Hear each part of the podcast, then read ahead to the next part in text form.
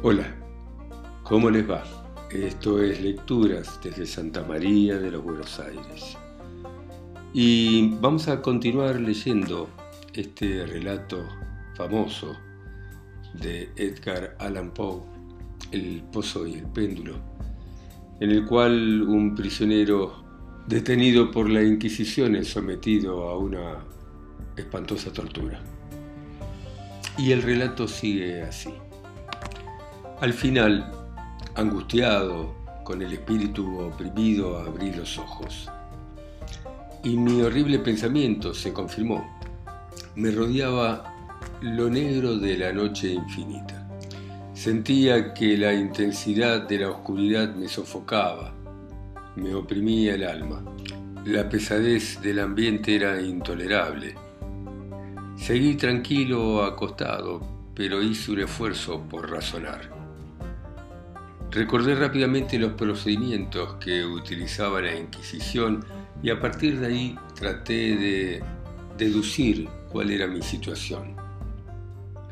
Se había pronunciado mi sentencia y sentía que había transcurrido un intervalo muy largo de tiempo. Sin embargo, ni por un instante pensé que realmente pudiera estar muerto.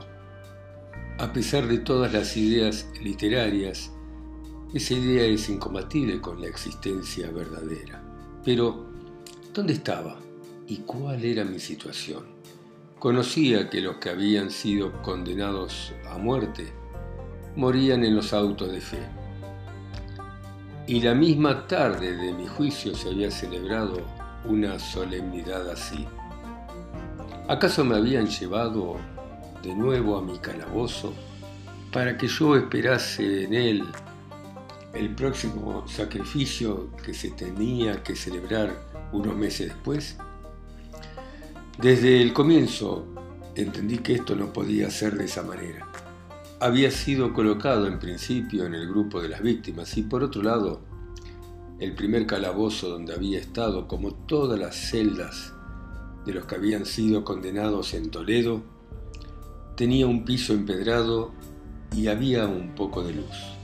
De pronto una idea espantosa hizo correr la sangre como un aluvión hacia mi corazón y durante unos segundos estuve de nuevo insensible y al volver en mí me levanté temblando, convulsivando cada fibra de mi cuerpo. Sin razón extendí los brazos encima de mi cabeza, alrededor mío, hacia todas partes, pero no sentí nada. Sin embargo, me daba miedo dar algún paso, me daba miedo tropezar contra las paredes de lo que era mi tumba. Transpiraba gotas frías de sudor sobre mi frente y se me hizo insoportable la agonía de la incertidumbre y entonces caminé despacio extendiendo los brazos con los ojos desesperados con la esperanza de encontrar un pequeño rayo de luz Caminé un poco más, pero todo era oscuridad, todo era vacío. Respiré hondo, respiré profundo y me pareció de pronto que el destino que me habían reservado tal vez no era el peor de todos. Y entonces mientras continuaba recorriendo despacio mi tumba, se me confundieron en mi memoria todos los rumores sobre los horrores que se decía sucedían en Toledo. Sobre estos calabozos se contaban las cosas más horribles y yo siempre había pensado que eran cuentos, pero sin embargo eran tan raros que solo podían contarse en voz muy baja. ¿Acaso yo me iba a morir de hambre en ese mundo subterráneo de oscuridad o qué otra muerte más terrible me podía esperar?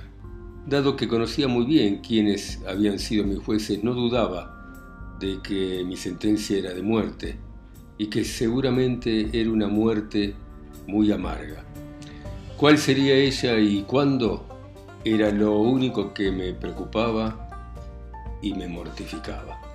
De pronto mis manos encontraron un obstáculo, una pared, una pared de piedra húmeda, lisa, helada, y la seguí despacio caminando con la desconfianza que tenía por los cuentos que había oído. Sin embargo, Me costó entender la dimensión de mi tumba porque podía volver al punto de donde había partido y me daba cuenta de que la pared era perfectamente igual. Entonces busqué el cuchillo que había guardado en uno de los bolsillos cuando fui llevado hacia el tribunal, pero ya no estaba ahí, porque mis ropas habían sido cambiadas por un traje de preso ordinario. Para comprobar con exactitud el punto de partida, yo había pensado clavar la hoja de cuchillo en alguna grieta de la pared. Sin embargo, si bien era una dificultad fácil de solucionar al principio, me pareció un escollo imposible.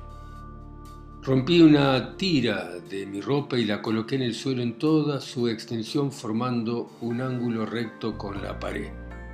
Recorrí a tientas mi camino en torno a mi calabozo y al terminar el círculo iba a tener que encontrar el trozo de tela. Por lo menos esto era lo que pensaba, pero no había tenido en cuenta el tamaño de la tumba ni la debilidad que sentía. El piso era resbaladizo y estaba mojado, Anduve un rato tambaleándome y después finalmente tropecé y me caí. Estaba tremendamente exhausto y pensé que era mejor seguir tirado en el piso y no tardó el sueño en llegar a mí en la posición en que me encontraba. Cuando me desperté y estiré mi brazo encontré a un costado pan y una jarra con agua.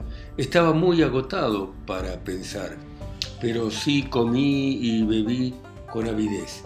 Más tarde volví a emprender mi viaje alrededor del calabozo hasta tratar de llegar de nuevo al trozo de ropa que había dejado como señal. En el momento en que había caído yo había contado 52 pasos y desde que volví a andar hasta encontrar la tela conté 48. De modo que me di un total de 100 pasos aproximadamente, suponiendo que dos de ellos constituyeran una yarda, entonces calculé que la circunferencia de mi calabozo debía ser de unas 50 yardas. Pero como en mi caminata yo había tropezado con varios ángulos de la pared, esto impedía entender claramente la forma, pero no había duda de que aquello era una especie de cueva. Dada mi debilidad y el desorden de mi pensamiento, no ponía mucho interés en todo lo que estaba haciendo y estaba bastante desalentado, pero la curiosidad vaga me llevó a continuar. Dejando la pared decidí atravesar la prisión. Y al principio fui con extremo cuidado porque el suelo, aunque parecía ser muy dura, era traidor por el barro que había en él. Pasó unos minutos y me animé y empecé a andar con más seguridad tratando de cruzar el calabozo en línea recta. Así avancé unos doce pasos cuando el trozo de tela que había puesto en el piso se enredó entre mis piernas y me hizo caer violentamente. En la confusión no noté al principio una circunstancia que no era muy sorprendente y que unos segundos después todavía en el suelo me había llamado la atención. Tenía el mentón apoyado sobre el suelo del calabozo, pero mis labios y la parte superior de la cabeza parecían estar a menor altura que el mentón y no descansaban en ninguna parte. Al mismo tiempo mi frente se iba empapando de un vapor con olor a hongos putrefactos Estiré el brazo y descubrí que estaba en el borde de un pozo circular cuyo diámetro no podía medir. Tocando las paredes debajo del brocal, arranqué un trozo de piedra y lo dejé caer en el abismo. Mientras prestaba atención a cómo rebotaba contra las paredes, puesto que chocaba una y otra vez. Se hundió finalmente en el agua, despertando ecos persistentes.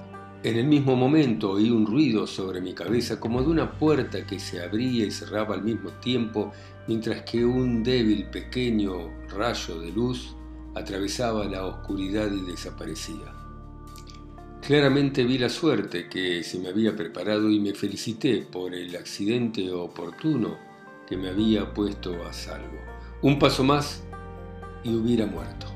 Y esa muerte evitada a tiempo tenía el carácter que yo había considerado como una fábula, una fábula absurda en las historias que había oído sobre la Inquisición. Las víctimas no tenían otra alternativa que morir en agonías físicas y en abominables torturas espirituales. Y sentí que esta última era lo que se me había reservado. Estaba abatido por el largo sufrimiento hasta el punto que temblaba el sonido de mi propia voz y me considerado una víctima perfecta para la clase de tortura que me estaba esperando. Mientras temblaba retrocedí hasta la pared y pensé dejarme morir antes de enfrentar el horror de los pozos que en la oscuridad de mi selva mi imaginación multiplicaba. Con otro estado de ánimo hubiera tenido el suficiente valor para concluir con mis miserias de una sola vez, tirándome en ese abismo, pero en ese momento yo era el más perfecto de los cobardes. Y por otro lado, me era imposible olvidar lo que yo había leído respecto a esos pozos de la Inquisición, donde decía que morir repentinamente era algo excluido por el genio espantoso de quienes habían ideado la tortura. Muy bien, bueno, dejamos acá. Seguimos la próxima. Gracias por escucharme. Gracias, gracias. Chao, chao.